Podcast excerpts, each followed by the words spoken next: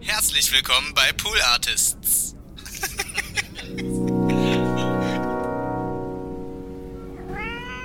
glaube, Philosophiestudium ist was für Leute, die, die auf der Suche sind, ja. die Fragen haben.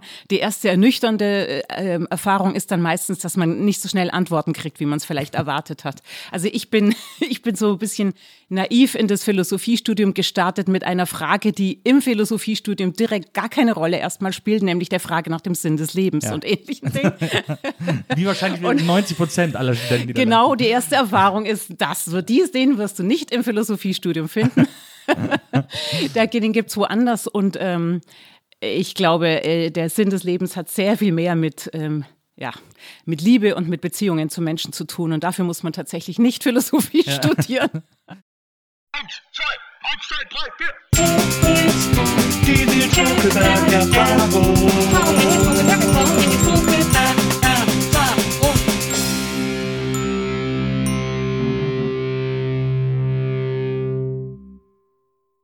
Hallo, liebe Zuhörerinnen der NBE. Herzlich willkommen, liebe Zuhörer der Nils Bokeberg-Erfahrung. Eine neue Folge.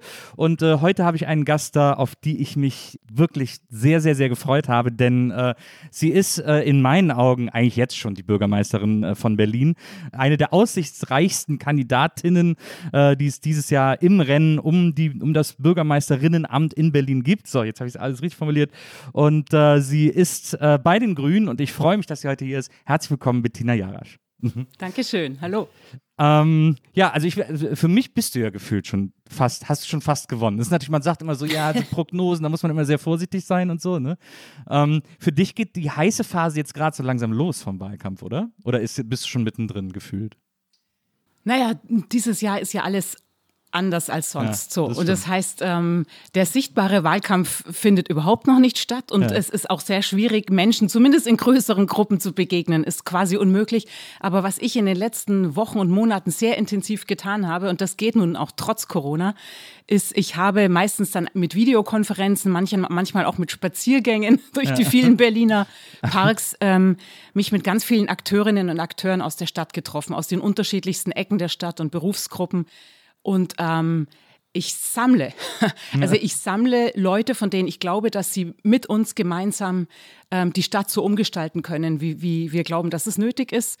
Und ähm, ich sammle natürlich auch, wo die Barrieren sind, die wir dafür beiseite räumen müssen. Und ich sammle auch so Lebenssituationen. Denn ich glaube, wenn wir unsere Ziele, die ja doch steile Ziele sind, ähm, ja. umsetzen wollen, dann müssen wir schon gucken, wie die unterschiedlichen Lebenssituationen der Menschen sind und das auch einplanen und berücksichtigen bei unseren ganzen äh, Vorstellungen, bei der Umsetzung. Und darum sind diese Gespräche, ähm, ja, es ist eine sehr wertvolle Zeit, auch wenn der richtige Wahlkampf auf der Straße natürlich anders aussieht und wenn ich mich auch danach sehne, wieder mal mehr Menschen in der Gruppe noch ein bisschen enger zu begegnen. Ja, du hast ja auch, das, das passt ja auch, dass du, ich habe mal im Interview von dir gelesen, dass du gesagt hast, du wärst eine Menschensammlerin.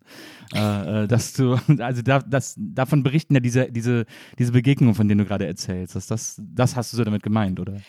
Das sind Gespräche, die, obwohl wir das uns auch heftig zur Sache geht, also ich meine, da gibt es natürlich auch genügend Konfliktpotenzial, weil unsere Forderungen ja auch nicht ohne sind und so. Aber ähm, das sind Gespräche, die mir am Ende, das stelle ich immer wieder fest, e-, Energie geben. Ich gehe dann nach so einem Gespräch raus, atme einmal tief durch und denke, wow, weil ich wieder was gelernt habe und weil es uns tatsächlich ähm, weiterbringt. Und ich trete ja an mit dem Versprechen, dass ich Bündnisse schmieden will für die Ziele, die wir uns vorstellen. Also für Klimaschutz, für Verkehrswende, auch für bezahlbares Wohnen, dass wir ähm, und für eine offene Gesellschaft, dass wir, dass ich bereit bin, dafür sehr breite Bündnisse zu schmieden. Und das ist ja kein Blabla. Sowas muss man ja. ernst meinen. Und, und ein Bündnis wird ja erst spannend, wenn da auch Bündnispartner dabei sind, die jetzt nicht in allem und jedem so ticken, wie die Welt, in der ich mich vielleicht sonst immer bewege. Und das, das macht diese Gespräche so, ja, wie soll ich sagen, herausfordernd, aber eben auch so, dass sie mir eher Energie geben am Ende. Ja, das, das finde ich wirklich faszinierend. Also, das ist etwas, was ich jetzt auch in, in verschiedenen Artikeln über dich oder Interviews äh, irgendwie so äh, immer so bemerkt habe. Ähm, ich, es wurde sehr früh von dir das Bild der Brückenbauerin äh, äh, äh als Label irgendwie äh, verwendet. Aber, aber was ich interessant finde, ist, du bist wirklich jemand, der, der das sehr, wie du es auch gerade schon gesagt hast, der, der sehr davon zehrt, auch in so einen vermeintlichen Konflikt zu gehen. Und da, also du hast jetzt nicht so Berührungsängste mit, weil viele von uns ehrlich gesagt, es ist sehr viel angenehmer, irgendwie in seiner Bubble zu bleiben und mit Leuten zu reden, die einem tendenziell zustimmen, als jetzt immer auf die Gegenseite zuzugehen. Aber dir, du ziehst da eigentlich die, die größte Energie oder den größten Spaß raus im weitesten Sinne, oder? Ja, ja. Also Spaß ähm, sehr. Spaß abstrakt. kann man jetzt nicht, Spaß kann man nicht immer sagen. Wie gesagt, da geht es schon zur Sache. Aber ähm, erstens bringt es mich weiter, ganz platt. Ja. In der, im, Im Diskurs, in der Auseinandersetzung mit Menschen lerne ich was dazu. Das meine ich ernsthaft. Wir sind, niemand von uns ist irgendwie am Ende des Lebens dazu da, dass wir auch lernen. Ja. Das ist der eine Punkt. Und das andere ist, dass ich, ich, ich bin jemand, der bei allen Unterschieden der Menschen ähm, das Gemeinsame sucht. So. Ja. Und natürlich gibt es es nicht mit allen Menschen. Es gibt Menschen, mit denen werde ich irgendwann, es gibt natürlich auch Gespräche, da muss man irgendwann sagen, okay, sorry, aber mhm. wir sind wirklich auf komplett anderen Zeiten und dieses Weltbild, das du hier gerade zeichnest, das lehne ich nicht nur ab, das verachte ich sogar. Ja. Solche, das kann natürlich auch passieren. Ja. Aber ähm, es ist sehr viel seltener so, als man denkt. Und es gibt mit den, mit den, mit sehr vielen Menschen auch, die wirklich anders leben und die, die vielleicht ähm, auch uns Grüne total seltsam finden, gibt es gemeinsame Punkte und gemeinsame Überzeugungen und die, ähm, die suche ich. Ja, und daher kommt es, dass ich, äh, dass ich vor Konflikten oder auch für Leute, die einfach aus einer anderen Lebenswelt kommen, eigentlich keine Angst habe, sondern ganz im Gegenteil, da eher neugierig bin. Ja, das, das finde find ich wirklich, äh, das ist etwas, äh, eine sehr faszinierende Eigenschaft. Ähm, glaubst du, dass das ein bisschen daher kommt? Äh, ich springe heute mal so ein bisschen hin und her, aber glaubst du, dass das ein bisschen auch aus dem Philosophiestudium von dir kommt? Also Philosophie ist ja die Lust am Diskurs, an der Debatte, am Auseinanderklambüsern von Sachverhalten irgendwie. glaubst du, dass das, dass das dazu beigetragen hat oder hast du Philosophie studiert, weil du das schon immer in dir hattest, diese Art? Ja, also wahrscheinlich eher umgekehrt, ja. denn wenn man Philosophie, wenn man so anfängt zu studieren, ist man ja doch schon erwachsen und viele prägende Erfahrungen sind sehr viel früher. Ähm, ich glaube, Philosophiestudium ist was für Leute, die, die auf der Suche sind, ja. die Fragen haben. Die erste ernüchternde äh, ähm, Erfahrung ist dann meistens, dass man nicht so schnell Antworten kriegt, wie man es vielleicht erwartet hat. Also ich bin, ich bin so ein bisschen naiv in das Philosophiestudium gestartet mit einer Frage, die im Philosophiestudium direkt gar keine Rolle erstmal spielt, nämlich der Frage nach dem Sinn des Lebens ja. und ähnlichen Dingen. Wie wahrscheinlich und 90 Prozent aller Studenten. Die genau, die erste Erfahrung ist das. So, dies, den wirst du nicht im Philosophiestudium finden finden. den gibt es woanders und ähm, ich glaube, äh, der Sinn des Lebens hat sehr viel mehr mit ähm, ja, mit Liebe und mit Beziehungen zu Menschen zu tun. Und dafür muss man tatsächlich nicht Philosophie ja. studieren. Habe ich dann auch gelernt. Trotzdem war es das richtige Studium für jemanden wie mich, der tatsächlich, der das Gespräch liebt und die Auseinandersetzung liebt und aber auch, und das ist wirklich auch hilfreich für, für Politik, habe ich festgestellt, ähm, der, man lernt unterscheiden im Philosophiestudium. Das ist, glaube ich, das Wertvollste, was ich dabei gelernt habe. Man lernt unterscheiden, auch bei, bei Argumenten. Sind sie, wie soll ich sagen, tragen sie, sind sie logisch oder sind sie fake, sind sie eigentlich Manipulation? Man lernt verschiedene Ebenen unterscheiden. Man springt nicht so hin und her. Man lernt die, die Dinge so richtig zu sortieren und einzuordnen. Alles das ist für eine Politik, die nicht populistisch sein will, ähm, hilfreich. Aber es ist, aber es ist auch, äh, ist es nicht auch total, hält es nicht auch total auf? Also hält eine Politik, die nicht populistisch sein will, äh, ist die nicht auch immer, läuft die nicht immer Gefahr, sich in so Endlosdebatten zu verlieren? Naja, das kommt darauf an, ob man jemand ist, der auch ähm, auf Entscheidungen hindrängt ja. am Ende. Ja, ja. So, also die Debatte davor ist keine Zeitverschwendung, würde ich sagen. Das ist ja die alte, die alte Streit, den es immer gibt um das Thema Partizipation und Bürgerbeteiligung. Hält es eigentlich alle Prozesse auf? Könnten wir nicht viel schneller bauen? Ähm, oder Straß, Straßen bauen, bauen, Häuser bauen, Quartiere entwickeln, ohne diese lästige Bürgerbeteiligung und so. Und da ähm, glaube ich schon, eine Beteiligung ist auf jeden Fall gut. Ich sagte schon Stichwort Lernen, weil es einfach wichtig ist, unterschiedliche Perspektiven erstmal zu kennen, bevor man eine Entscheidung trifft. Vor mhm. allem, wenn das eine Entscheidung ist wie ein Stadtquartier oder so, die das Leben von Menschen ja jahrzehntelang prägt und auch die Stadt wirklich sichtbar verändert, mhm. ähm, dann ist das auf keinen Fall Zeitverschwendung. Es ist halt nur wichtig, dass man am Ende nicht damit zufrieden ist, alle mal angehört zu haben. Das ist das eine, sondern dass es klar ist, dass am Ende entschieden werden muss. Ja. Und darum darf sich halt auch Politik dann nicht, die, äh, die politischen Akteure nicht drum rumdrücken. Das ist eher der entscheidende Punkt. Ähm, und das andere ist, dass ich finde, in solchen Beteiligungsprozessen und solchen Debatten ist die Aufgabe von Politik, so wie ich sie verstehe, das Gemeinwohl zu vertreten. Mhm. Das heißt, also jetzt mal ganz konkret gesagt, es geht um irgendwie eine Straßenbahn, die gebaut werden soll oder, oder ein Quartier des Häuser, die gebaut werden sollen oder auch nicht, wo vorher eine Grünfläche war. Da gibt es ja meistens Interessenskonflikte. Und da gibt es auch Leute, die haben ihre jeweiligen Interessen, die sie dann heftig einbringen. Und das ist völlig okay. Und die können auch nur ihr partikulares, sozusagen Einzelinteresse einbringen, wenn sie ja. wollen. Auch das ist okay. Aber die Aufgabe der Politik, die daran beteiligt ist, ist das Gemeinwohl zu vertreten und sich nicht nur treiben zu lassen von Einzelinteressen, sondern zu schauen, was ist am Ende fürs Ganze gut. So. Und das muss man dann schon auch sehr selbstbewusst tun, denn gerade in Berlin sind BürgerInnen sehr resolut und sehr selbstbewusst und äh, wissen, wissen, wie sie treiben können. so, und damit muss man umgehen können, wenn man in dieser Stadt Politik machen kann. Aber da wir eine Partei sind, die eben, und ich jemand bin, der diese Art von Auseinandersetzung schätzt und liebt, glaube ich, damit können wir umge umgehen.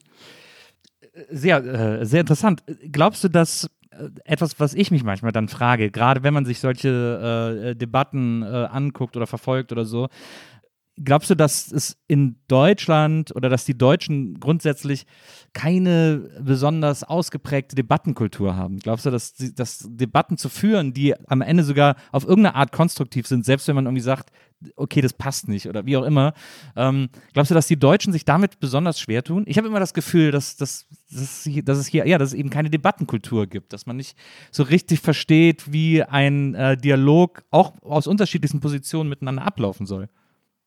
Ähm, nee, das sehe ich anders. also im Gegenteil, ich, ich würde sagen, wenn man sich, wenn man sich äh, umschaut in der Welt, dann ist Deutschland mittlerweile ist eine, ist eine, wir haben eine sehr, sehr starke Zivilgesellschaft. Ja. Eine aktive und auch selbstbewusste Zivilgesellschaft, die auch organisiert ist mhm. ähm, und die auch ähm, Beteiligungsrechte sich erkämpft hat und auch tatsächlich in unserer Verfassung, in unserem Grundgesetz garantiert hat und ähm, die sehr lebendig ist. Und das ist gut für Demokratie. Das bringt aber natürlich auch Debatten mit sich.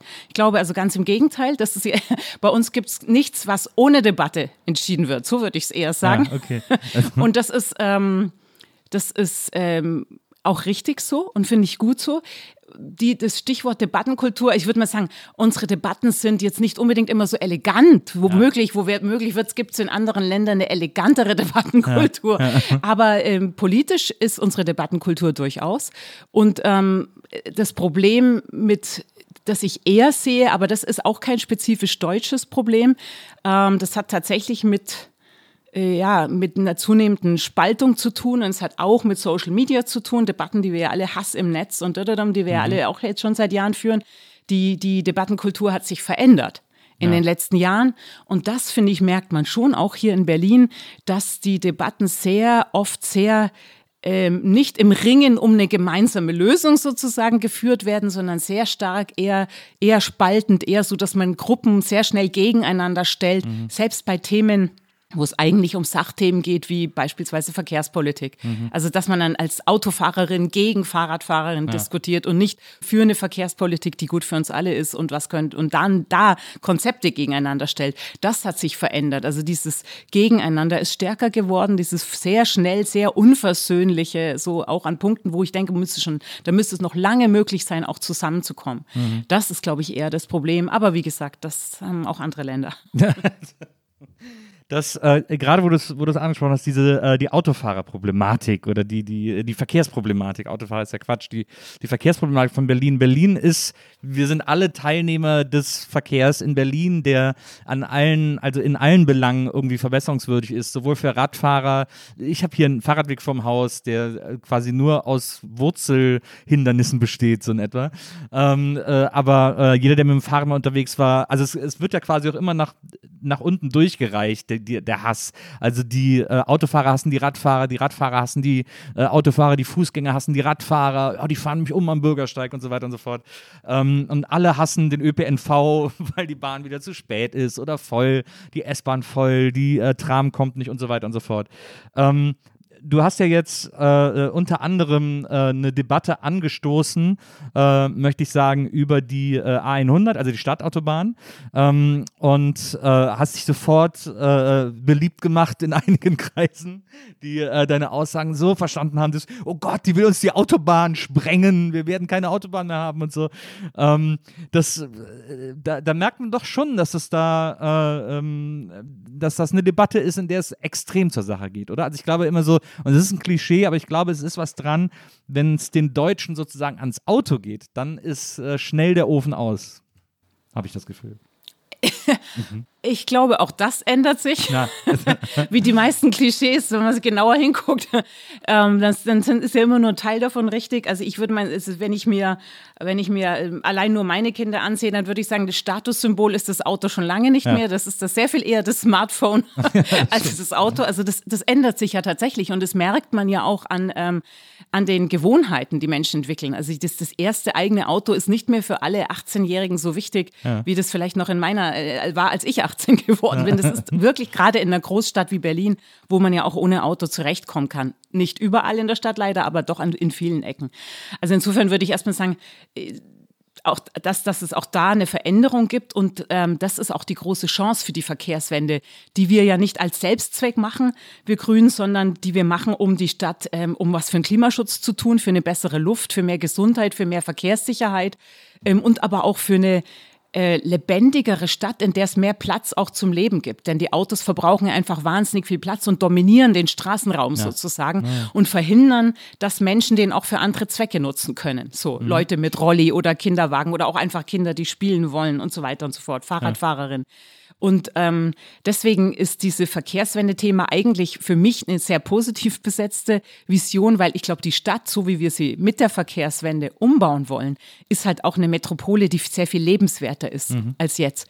Und ähm, klar, da wird es auch immer noch Autos geben, aber halt für die, die sie wirklich brauchen. Es wird immer Menschen geben ähm, oder äh, Zwecke geben, wo man das aufs Auto angewiesen ist. Mhm. Dann allerdings aber bitte ein sauberes Auto wenigstens. Also kein Verbrenner mehr. Aber ich finde so, also ich, wir kennen alle diese, äh, oder ich, ich, weiß nicht, wer alle, aber äh, ähm, ich habe zum Beispiel mal so ein Video gesehen aus Amsterdam, äh, wo so ein Straßenzug völlig normal wie hier in jeder x-beliebigen Straße aussah, links und rechts Autos parken, äh, die anderen Autos, die fahren, äh, quetschen sich da irgendwie durch und so. Und da wurden einfach äh, alle Autos verbannt aus der Straße und man hat eine Tiefgarage gebaut, was ich ja schon, also für mich persönlich eine architektonische Meisterleistung finde, in Amsterdam eine Tiefgarage zu bauen. Ich habe immer Angst, dass da Wasser rein reinkommt, aber ähm, äh, haben dann da, haben quasi alle Parkplätze unterirdisch verlegt und äh, die Straße wurde neu begrünt und die Leute können da irgendwie flanieren tatsächlich, also wirklich so äh, gemütlich äh, auf der Straße spielen, rumlaufen und so ist das, ähm, ist das eine realistische Vision für, äh, natürlich nicht ganz Berlin, aber äh, dass sowas auch in Berlin umgesetzt wird, dass, dass Parkplätze zu, äh, zu, zu Kaffeeplätzen werden, zu, ähm, äh, zu, ja, zu Oasen? Ja, unbedingt. Also, das ist, ähm, ich sage mal so, unsere, unsere Vision ist nicht die komplett autofreie Stadt. Das ja. habe ich schon gesagt. Ich glaube, das funktioniert einfach nicht. Ich ja. habe ja nicht umsonst ähm, vorher von den Lebensrealitäten gesprochen, die man ernst nehmen muss. Ähm, aber ähm, eine Stadt, wo nur noch die Autos rumfahren, die wirklich absolut notwendig sind ähm, und es so viele Alternativen gibt, dass die allermeisten Menschen dazu kommen zu sagen, naja, die Alternative ist eigentlich viel bequemer, ja. besser, schneller, leiser, sauberer. Und natürlich gehört dazu dann auch Platz anders zu nutzen. Und ähm, die, äh, der, der Platz, der zum Beispiel durch Parken der Autos verbraucht wird in dieser Stadt, ist einfach enorm. Und wenn wir Platz für andere Dinge, für kleine Oasen, für Spielstraßen, für äh, Bänke zum Ausruhen, für Grün, für Bäume, für Straßenbäume schaffen wollen, dann können wir keinen zusätzlichen Platz erfinden, sondern wir müssen den Platz, den wir haben, anders nutzen. Das mhm. ist schon klar. Und ähm, ja, dafür kann sowas wie, also ich sage mal, Tiefgaragen sind in einer, dicht, in einer schon verdichteten Stadt, wo unter der Erde alles Mögliche auch schon liegt, ja. eine sehr aufwendige Möglichkeit. Ähm, Kiezgaragen können durchaus eine Lösung sein. Insgesamt ist es aber klar, das Ganze wird nur funktionieren mit weniger Autos. Also ich halte nichts davon, davon wie die CDU oder auch die, ähm, die, SPD anscheinend immer noch die Idee hat, dass, dass man eine Verkehrswende zwar macht, aber alle Autos eins zu eins bleiben sollen. Das ja. wird einfach schon alleine aus Platzgründen nicht möglich sein. Also ja. es ist schon klar, dass es weniger Autos geben muss, dass auch Autos weniger Platz verbrauchen. Ich meine, die meisten Autos stehen 23 Stunden am Tag rum und verbrauchen einfach nur Platz ja. und werden ja auch gar nicht genützt benutzt. Ja. So, und ähm, deswegen wollen wir schon auch mit dem Raum in der Stadt anders umgehen und es eher eben eine Stadt für Menschen statt für Autos bauen. So, und insofern Amsterdam ähm, ist ein Beispiel. Es gibt andere Städte wie Barcelona, Paris. Es gibt eigentlich ganz viele europäische Metropolen, die sich da auch schon längst auf den Weg gemacht haben. Mhm. Den meisten hat übrigens Corona nochmal einen extra Schub gegeben, genauso wie uns in Berlin ja auch. Die ja. Pop-up-Radwege, die durch Corona, die wir einfach dann, wo wir uns einfach entschlossen haben, dass eine Krisenzeit auch mal ungewöhnliche Lösungen erfordert. Und äh, viele Menschen sind eben auf Fahrer, aufs Fahrrad und leider auch aufs Auto umgestiegen, weil sie in der Corona-Zeit plötzlich Angst vor dem ÖPNV bekommen haben. Mhm. Ähm, und wir wollten das nutzen für die Verkehrswende, haben Pop-up-Radwege geschaffen und die dürfen jetzt gerichtlich abgesegnet ja auch endgültig bleiben. Es sind einfach Radwege und wir können sie jetzt befestigen und, und ausbauen. Und das heißt, wir können auf diesem Weg weitergehen. Und das sollten wir tun und das haben auch andere europäische Städte getan. Ähm, das Entscheidende ist, glaube ich, immer, das merkt man auch überall, eine, so eine Verkehrswende, so, eine, so ein Stadtumbau ist nichts, was man einfach von oben verordnet, sondern dazu braucht es Menschen, das muss von unten kommen, da müssen mhm. sich Menschen auf den Weg machen. Mhm. Und das ähm, ist in Berlin ja längst der Fall. Das merkt man nicht nur an der Zunahme des Radverkehrs, das merkt man eben auch an den ganz vielen Initiativen, die es ja in allen Bezirken gibt, für eine Verkehrsberuhigung, für eine Klimastraße, für einen Kiezblock. So. Und das wollen wir fördern und nützen. Ähm, und das alles ja, also das alles wird äh, am Ende zu einer Stadt führen, in der wir noch, noch sehr viel lieber wohnen werden, als wir es heute schon tun. es gibt ja ähm, in Kreuzberg gibt es ja auch diese temporären Spielstraßen schon. Ne? Äh, ich glaube, da beim Bergmann-Kiez äh, äh, anschließend an so ein paar Straßen, wo einfach so temporär als Spielstraße abgesperrt wird, sozusagen, wo dann irgendwie auch keine Autos sein dürfen und so. Ähm, das ist natürlich ein Modell. Ich kann mich erinnern, am Kollwitzplatz gab es auch mal, äh, sollte mal ein Wochenende lang ähm, äh, irgendwie das Fest der autofreien Straße gefeiert werden oder so. Und dann hat ein äh, SUV-fahrender Anwohner geklagt, er muss vor seinem Haus parken. Äh, das kann nicht sein, dass ihm das hier genommen wird. Und dann musste alles abgeblasen werden. Dann, äh, äh, dem konnte man irgendwie anscheinend nicht widersprechen. und der hat das irgendwie durchgesetzt. Und deswegen, oft scheitert es ja dann an so, äh, äh, an so äh, Kleinst, Kleinst, äh, an so Partikularinteressen, an so, an so, an so, an so einem blöden klein, kleinen Hickhack irgendwie. Ist das, weil, weil man oft das Gefühl hat, dass entweder nicht groß genug oder zu groß gedacht wird. Also wenn man, wenn man sich jetzt Berliner Politik anguckt der letzten Jahre, ähm, da sind ein paar okaye Sachen passiert, auch Sachen, mit denen man irgendwie einverstanden war. Da sind natürlich auch ein paar Sachen passiert, wo man sagt, meine Güte, wie konnte, also so, ich will jetzt nicht die ganz große Keule rausholen, aber so der Klassiker ist dann eben BER ähm, oder, äh, oder Stadtschloss oder so, äh, wo man so sagt, also da hätte wirklich doch mal einer sagen können, Leute, haltet ihr das wirklich schon eine gute Idee? Und äh, also das sind dann so, das sind dann so Riesenträume. Aber ansonsten haben wir das Gefühl, dass so viel immer in so, in so kleinen, kleinen Verwaltungshickhack hängen bleibt und dann am Ende irgendwie so eine Idee total verwässert wird. Was kann man denn dagegen tun, dass das nicht, dass das nicht der Fall ist, sondern dass so Ideen auch lebensnah und konkret umgesetzt werden? Wow, die ganz großen, die, das sind die ganz, das sind die ganz dicken Bretter tatsächlich. Ähm, also, ja, aber das, also, ich meine, du, du, wirst ja schon, du wirst ja schon eine Idee oder eine Vision gehabt haben, als du gesagt hast, okay, ich mach's jetzt einfach. Ich will jetzt einfach versuchen, äh, Bürgermeisterin von Berlin zu werden.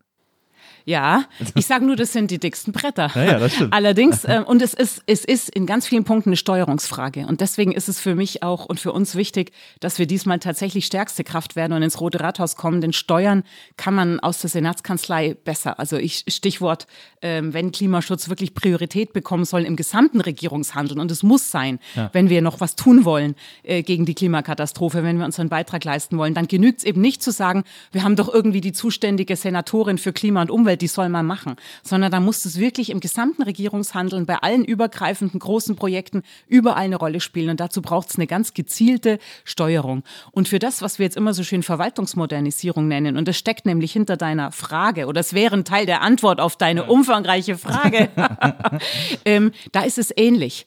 Auch da, es gibt in der Verwaltung ganz viele tolle Leute, die wollen längst, die haben längst verstanden, dass wenn man Probleme konkret angehen will, dass man dann äh, zusammenarbeiten muss. Mhm. Dass da nicht nur jeder sagen kann, ich bin nicht zuständig und es an, an, die, an das Nachbarressort, an die andere Behörde schiebt oder mhm. einfach nach oben weitergibt, wenn man sich selber nicht traut, eine Entscheidung zu treffen. Da braucht es eine andere äh, Behördenkultur, die wirklich äh, in, in, in, so mehr äh, Entscheidungen sich traut zu treffen ja. und auch zu, zu, kooperieren. Aber das muss von oben gewollt sein. Mhm. Die Leute, das nützt nichts, wenn man das den Leuten unten alleine überlässt und dann kriegen sie, müssen sie Angst haben, eins auf den Deckel mhm. zu kriegen von oben, wenn sie mal was Unkonventionelles tun. Es ja. muss ausdrücklich gewollt sein von der Hausleitung und, das, und deswegen ist Steuerung für mich so ein zentrales Thema. Wir müssen klar machen, dass wir so eine Ermöglichungskultur wirklich ernsthaft wollen mhm. und dass niemand abgestraft wird, der dann mal was auch vielleicht ausprobiert und mal an die Grenze einer Verordnung geht, um ein politisch gewolltes Ziel zu erreichen. Um deine konkrete Frage nach so verhinderten Eco-Mobility war das damals, glaube ich, Festival oder sowas ja.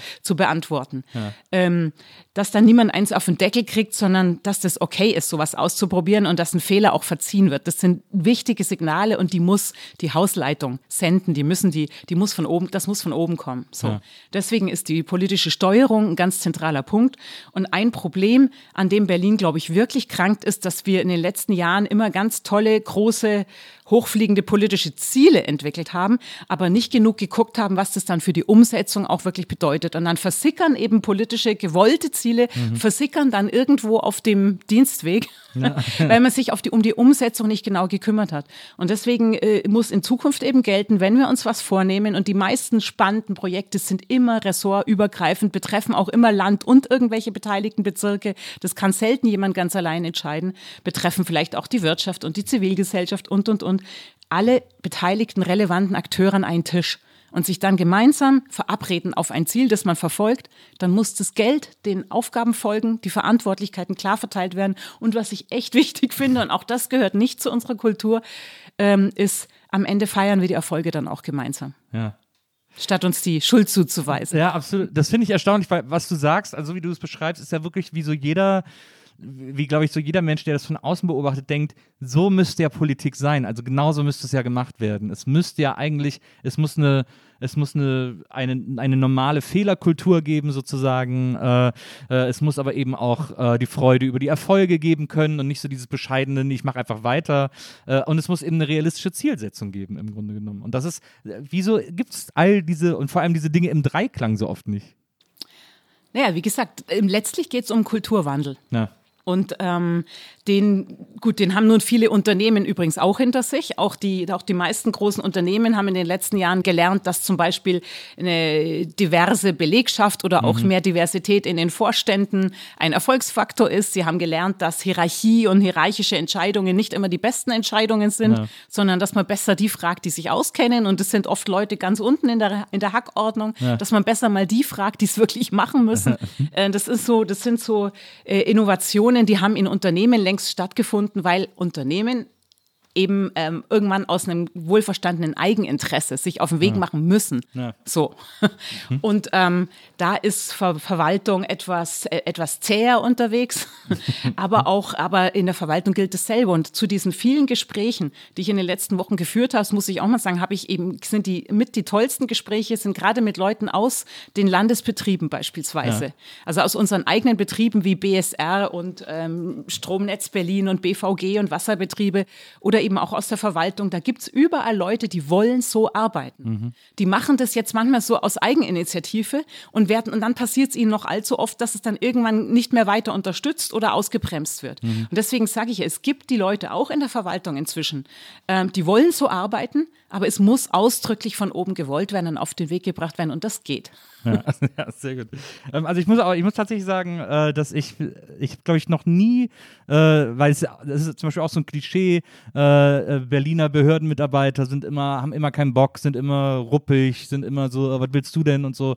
Und äh, ich habe ich hab das tatsächlich in meinem Kontakt mit Berliner Behörden noch nie erlebt, dass einer von denen nicht irgendwie lösungsorientiert war, nicht mit mir irgendwie mir geholfen hat, da nett zu mir war und, und gedacht hat, ja komm, äh, kriegen wir schon irgendwie hin oder so. Also das ist, das habe ich, das ist tatsächlich mein Erleben mit Berliner äh, Behörden, dass sie immer sehr hilfsbereit sind ich finde das, was ich interessant finde, ich habe so einen Text von dir gefunden, so einen älteren Essay, äh, fünf, sechs Jahre alt, ähm, wo du über einen Freiheitsbegriff geschrieben hast, äh, wo du einen, einen Freiheitsbegriff beschrieben hast, ähm, den sich äh, ein bisschen, man könnte so ein bisschen an äh, Marshall McLuhan anlehnen, äh, eine warme Freiheit äh, nennt, weil du das auch tatsächlich dann in einen Bezug stellst zu einer, zu einem bisherigen Freiheitsbegriff, der quasi immer nur sehr männlich patriarchal moralisch gedacht war, ähm, der immer sehr äh, mit dieser äh, Ich bin der Alleinverdiener, äh, äh ich kämpfe gegen den Bären-Idee von Freiheit äh, irgendwie vertreten wurde. Und du hast gesagt, wir müssen dringend diesen Freiheitsbegriff äh, überarbeiten und, und auch ganz viele andere Menschen und Lebenssituationen mitdenken. also auch, weil es dieses, weil es in, in der Diskussion um Freiheit immer so diese Idee davon geht, man muss die Frau am Herd befreien. und du sagst, aber es gibt ja eine Frau, die auch wahnsinnig gerne am Herd steht. Also das muss man ja alles mitdenken sozusagen. Ähm, ist das, äh, ich fand den ganz toll, den Text. Ähm, ich habe mich nur gefragt, ob du den so immer noch 100% unterschreiben würdest oder ob du es heute anders siehst. Gibt es irgendwas an dem Text, wo du sagst, ja, das habe ich vielleicht hab ich aus meiner damaligen Sicht formuliert, aber würde ich heute, würde ich heute nicht mehr so sagen? Ähm, Oh Mann, erstens mal muss ich sagen, das war schön die Zeit, als ich noch Zeit hatte, Essays zu schreiben. ich fürchte, dieser Teil meines Lebens ist vorbei. Nein, aber ist okay. Ähm, Nein, also die konkreten, die, die, konkreten Debatten haben sich ein Stück weit weiterentwickelt. Das ist ja immer so. Ja. Aber ähm, das ist, dahinter steckt ein Grundgesellschaft, ein gesellschaftliches Verständnis. Und dann, das würde ich immer noch sagen, das ist ein, in meiner Sicht auch ein sehr äh, grünes Verständnis aus zwei Gründen. Wir sind eine ökologische Partei und wir sind eine feministische Partei. Mhm. Und beides hat mit diesem warmen Freiheitsbegriff zu tun. Ja. Denn ähm, Ökologie bedeutet ja immer anzuerkennen, dass Menschen so selbstbestimmt und autonom wir sind und auch durch unsere freiheitliche äh, Grund, äh, Grundgesetze, durch unsere Verfassung eben auch sind.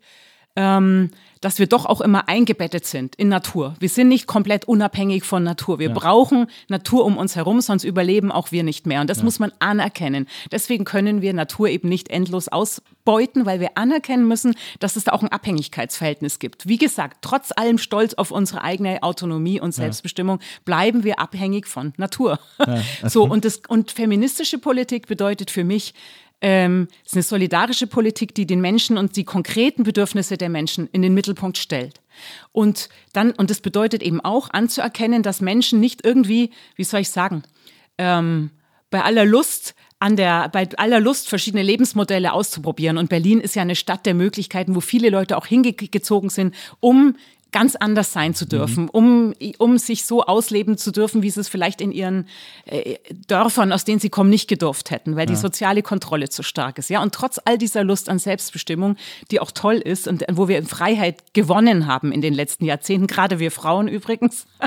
aber auch queere Menschen und viele andere Gruppen in der Bevölkerung Freiheit gewonnen haben, ist es trotzdem so, dass ähm, Menschen auch, in Be auch Beziehungswesen sind. So. Ja. Und das bedeutet auch hier eingebettet sind ähm, entweder in, in, in, in Freundschaften, in Familie, wenn man keine eigene Familie gründet, dann aber auf jeden Fall ein, eingebettet in Beziehungen aus, in, in die Familie, aus der man kommt.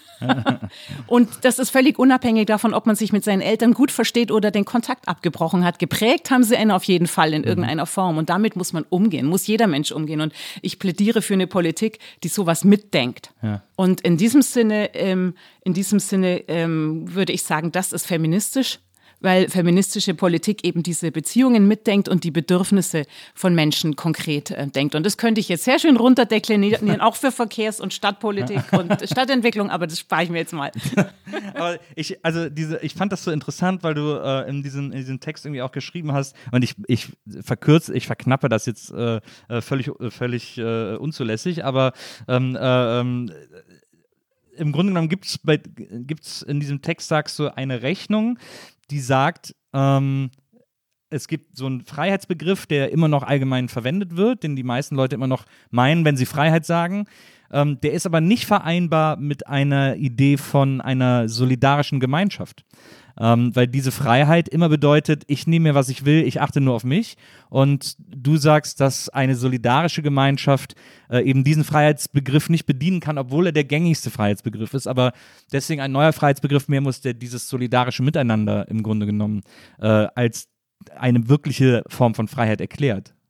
Ja, um jetzt mal, ja, also Freiheit und Verantwortung gehören halt zusammen, um es jetzt in einen Satz zu ja, sagen. So, ja. Freiheit und Verantwortung gehören zusammen und es gibt, ähm, es gibt tatsächlich auch einen verkürzten Freiheitsbegriff, der praktisch nur die eigenen, der auch eine Freiheit zu Lasten von anderen mhm. praktisch, mhm. der auch als eine Freiheit von Lasten zu anderen verstanden werden kann. In einer gewissen Weise gibt, gibt unser Rechtssystem auch dieses Recht Es ja. Aber ähm, es ist keine, es ist kein Freiheitsbegriff, mit dem man eine gute solidarische Gesellschaftspolitik machen kann. Und wir denken halt bei Freiheit und Verantwortung zusammen, denken Freiheit und Solidarität tatsächlich ja. zusammen. Und ich würde gerne noch eine Sache, noch um es konkreter zu machen, ja. ähm, weil du vorhin die, die, ähm, den Alleinernährer und die Hausfrau erwähnt hast. Das würde ich gerne, an dem Beispiel kann man es ganz gut ähm, erläutern. Ich finde, also Frauen gegen ihren Willen zu befreien.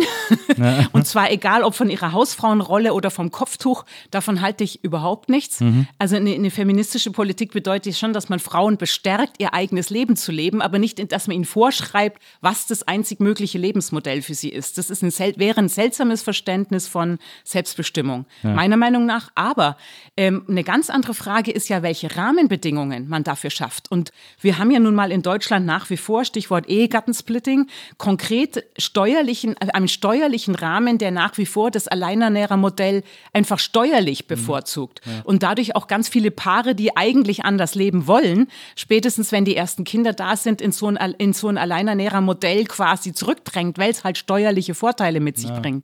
Wenn man das ändern würde, dann würde man, glaube ich, die Entscheidung auch viel, von vielen äh, jungen Paaren erleichtern, so, so leben zu können, wie sie es eigentlich wollen. Und die meisten Paare, die ich kenne, wollen sich eigentlich gegenseitig gleichzeitig zugestehen, dass beide sich beruflich verwirklichen können und Zeit für Familie und Kinder haben können und so. Nur wenn das dann das Steuermodell erschwert, dann machen wir was falsch. Ja. Und insofern ist es schon, alles, was ich hier rede, hat schon sehr konkrete politische Konsequenzen. Ja. Und äh, wogegen ich mich aber wende, ist ein einziges Lebensmodell praktisch als das einzig äh, freie, feministische, wie auch immer zu preisen und andere zu verdammen. Das hilft keiner einzigen Frau. Ja.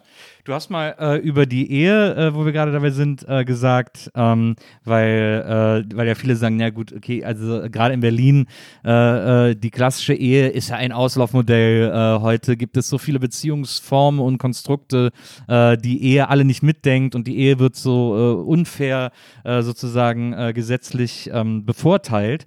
Ähm, und das fand ich so interessant, weil du hast dann gesagt, ja, ich will jetzt aber nicht der Ehe was nehmen, sondern ich will den Ehebegriff viel weiter öffnen öffnen äh, und, und sozusagen diesen ganzen Liebeskonstrukten, Beziehungsmodellen äh, äh, darunter Platz bieten sozusagen. Habe ich das richtig zusammengefasst? Oder? Ja, also daran merkt man, dass der Text tatsächlich inzwischen schon ein paar Jahre alt ist. ja, das habe ich gleich mal irgendwo anders noch, noch, Denn noch wir haben, gedichtet. Aber. Wir haben jetzt die sogenannte, die Ehe für alle quasi. Also wir haben jetzt Homo-Ehe ja inzwischen ja. eingeführt und der Text ist, glaube ich, noch aus der Zeit davor. Ja, ja. Also insofern hat sich da tatsächlich äh, was weiterentwickelt. Ne, worauf ich aufmerksam machen wollte, ist, dass wenn wir in dieser Weise beispielsweise auch homosexuellen Paaren ermöglichen, zu heiraten und sich gegenseitig äh, zu versprechen, treu zu sein und sich im Alter umeinander zu kümmern ja. und auch den rechtlichen Rahmen dafür zu haben. Denn die Ehe hat ja bestimmte rechtliche Privilegierungen. Das ist ja eine Rechtsform, darf man nicht vergessen, ja. von der homosexuelle Paare vorher ausgeschlossen waren. Ja? Wenn ich das tue, dann nehme ich doch dadurch konventionell verheirateten Ehepaaren nichts. Also das, das war eher mein Grundgedanke, weil die Debatte auch hier immer so ideologisch geführt worden ist, in dem Fall auch zum Teil ähm, von der Kirche ja. so geführt worden ist, dass als ob, äh, als ob die Öffnung der Ehe für Homosexuelle den heterosexuellen oder auch kirchlich verheirateten Paaren irgendwas wegnehmen ja. würde. Das verstehe ich überhaupt nicht. Ja. ähm, und ich bin selbst kirchlich verheiratet, aber es nimmt mir doch nichts weg, wenn auch andere Paare sozusagen dieselben Grundwerte äh, und Überzeugungen haben und sich gegenseitig ein solches Treueversprechen geben wollen, nimmt es mir doch nichts weg, sondern es bedeutet, dass es dann mehr Menschen in der Gesellschaft gibt, die füreinander einstehen wollen und sich das auch ganz formal gegenseitig versprechen wollen. Ja. So, ich, ich, und darum habe ich nie verstanden, auch hier ist wieder eine Debatte, die man nicht gegeneinander führen muss und wo, wenn man etwas öffnet und es, was man für gut befindet und es mehr Menschen ermöglicht, nimmt man denen, die das Recht vorher schon hatten, nichts weg. Darum ja. ging es mir. Ja, Ehe ist kein Kuchen. äh, der, wo, äh, genau, es ist kein Kuchen, der dann, wo die Stücke kleiner ja, werden, genau. wenn, wenn, mehr Menschen ein Stück davon kriegen, ganz genau. ähm, aber äh, da hast du ein äh, weiteres großes Themenfeld schon angeschnitten, äh, äh, das ich natürlich mit dir noch beackern möchte, Kirche. Ähm, du bist ja in, in Bayern aufgewachsen und groß geworden, in Augsburg.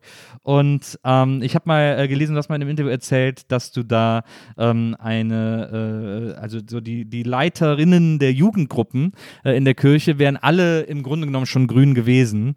Ähm, nur ist das da dann anders formuliert, kirchlicher, christlicher formuliert. Aber im, im Grunde genommen wäre wär deren Ansatz auch immer sehr grün schon gewesen in den Dingen, die sie, die sie euch vermittelt haben oder für die sie selber standen oder so. Ähm, bist du denn, ähm, bist du, bist du äh, als Jugendlicher auch in so, in so Kirchengruppen gegangen? Also hast du als Jugendliche von der Kirche profitiert? Also ich, wir hatten ja vorhin schon über Prägungen gesprochen. Ja. Ich glaube, bestimmte Grundveranlagungen kriegt man früh mit. Ich war natürlich Jugendgruppenleiterin, weil ja. es mich eben schon immer wahrscheinlich dazu gedrängt hat, ähm, auch oder auch gerne äh, Leiterin zu sein und ja. Führung und in die Führungsverantwortung zu gehen. Also insofern, ähm, klar, solche Leute werden dann früher oder später Jugendgruppenleiterin, das bietet sich ja an. also insofern, ja, ich war Jugendgruppenleiterin und ähm, wir haben als, äh, als christliche Jugendgruppen haben wir dann damals gegen, in, in, da wäre ich aus Bayern komme, in Wackersdorf ähm, ja. gegen Atomkraft demonstriert. Ja. Und ähm, so, und haben uns für ganz viele Dinge eingesetzt, die eigentlich äh, urgrün sind, auch wenn wir das, wenn ich damals nicht äh, parteipolitisch organisiert war. Insofern fand ich immer, dass das eigentlich ganz gut zusammenpasst und habe dann erst später festgestellt, dass es da äh, so vor allem bei gesellschaftlichen Fragen auch Konflikte gibt, weil ich eigentlich immer dachte, passt doch wunderbar zusammen. So. Aber das ist natürlich in, in, äh, in Bayern in den 80er Jahren äh, also müssen wir uns nichts vormachen, äh, vor allem zu der Zeit riesen CSU-Land äh, äh, gewesen, äh, CSU überall immer alle äh, wichtigen Ämter gestellt und so. Und dann ähm, sich als, als Christin sozusagen, als Vorzeigechristin, als Jugendgruppenleiterin sich so zu positionieren, dass man auf Anti-Atom-Demos geht, ähm, das war doch wahrscheinlich schon sehr, hat doch zumindest für so ein bisschen Aufmerksam Aufmerksamkeit gesorgt, oder? Ach, also. ich meine, Augsburg war natürlich, glaube ich, immer sehr liberal, wenn, mich, wenn ich das richtig. Augsburg ist ja immerhin eine Großstadt und in, genau, die Großstädte sind vielleicht ein bisschen anders unterwegs, aber äh, ganz ernsthaft, ich ich weiß es nicht mehr so genau. Ich will nicht meine Hand dafür ins Feuer legen, aber ich kann mir nicht vorstellen, dass die anderen aus unseren damaligen Jugendgruppenkreisen ähm, CSU gewählt haben. Kann ja. ich mir nicht vorstellen. Also deswegen sage ich, es war eher so, dass ich das ganz normal fand und später erst festgestellt habe, oha, da gibt es ja massive Konflikte. Es ja. war eher so rum. Ja, verstehe. Wir haben eigentlich wir haben eigentlich fast alle so getickt, würde ich sagen. Wir waren durch Umweltschutz bewegt, durch Frieden bewegt, durch Feminismus bewegt, so. Ja. Ähm, Flüchtlingspolitik, das waren so die Themen. Und ähm, nein, wir haben eher nicht CSU gewählt. Ich glaube auch die anderen nicht. ähm, du bist ja dann, äh, du bist aber dann äh, ziemlich direkt nach Berlin gegangen, um da zu studieren. Also äh, 90, glaube ich, so 91, 92 hast du in Berlin äh, angefangen zu studieren. Ähm, das Augsburg gegen Berlin auszutauschen, ist ja, äh, ist ja schon, ist, ist, schon geprägt von so einer Lust nach äh, ein bisschen Abenteuern, dass mal ein bisschen mehr passiert, oder? Na klar. Ich bin ja, und das hast du noch vergessen, ich war zwischendrin, ähm, ich war in Paris und ähm, ich war in Braunschweig, wo ich dann ein Redaktionsvolontariat ah, gemacht habe. Das heißt, in Braunschweig? Bin, ja. Eine Stadt mit noch viel mehr Autobahns, Auf- und Abfahrten als aber Berlin okay. gefühlt. Und das heißt, ich bin, ähm, ich bin ausgebildete Redakteurin und das ist vielleicht ein weiterer Beleg dafür, ich bin einfach ein neugieriger Mensch. Und Berlin war ganz klar die spannendste Stadt in Deutschland damals, ja. da wollte ich hin. Und das hat sich nicht geändert, muss ich sagen. Aber das ist ja, das ist ja ein interessanter Seismograph. Also Augsburg, Paris, Braunschweig, Berlin. Da ist ja immer ein, ein ständiges Auf und Ab in deinen, in deinen, äh, in deinen Lebensräumen. Ähm, hast du in Paris, was hast du denn in Paris gemacht? Das habe ich, hab ich überhaupt nicht äh, recherchieren können, dass du in Paris gelebt hast. Da habe ich ein halbes Jahr gearbeitet, oh. die Sprache gelernt, gejobbt, ja. in der Firma gearbeitet. Das ist halt ha, was macht man in Paris? Ja. Tolle Stadt. Das war, äh, das, Mich das, verliebt und getanzt, was man halt so tut ja. in Paris. Ja, Paris ist ja wirklich, also ich liebe Paris wirklich äh, auch äh, außerordentlich. Ähm, aber das ist ja eine Stadt, wo ich selbst, also ich wohne jetzt seit, weiß ich nicht, 15 Jahren oder so in Berlin, äh, sagt mir auch immer, oh, ich will weg, ich will weg, ich will weg. Ähm, aber äh, Paris ist so eine Stadt, wo ich selbst als Berliner sage, wow, das ist eine Großstadt, das ist riesig, das ist alles so unterschiedlich von Viertel zu Viertel, von Straßenzug zu Straßenzug. Ähm, äh, das ist eine Stadt, die total lebt und pulsiert, was man ja immer über Berlin sagt, aber ich glaube, wenn man da wohnt, merkt man das nicht mehr so. Aber Paris ist ja äh, äh, ist ja nochmal ein ganz anderer Schnack, wie man so schön sagt. Das ist lustig, dass du das sagst, weil eigentlich ist Berlin, gut, wir sind eben flächiger, aber eigentlich ist ähm, der ganze, der innere S-Bahn-Ring ist, ist, hat ungefähr die Fläche von Paris. Wirklich? Ja, ja, ja, wir sind viel größer.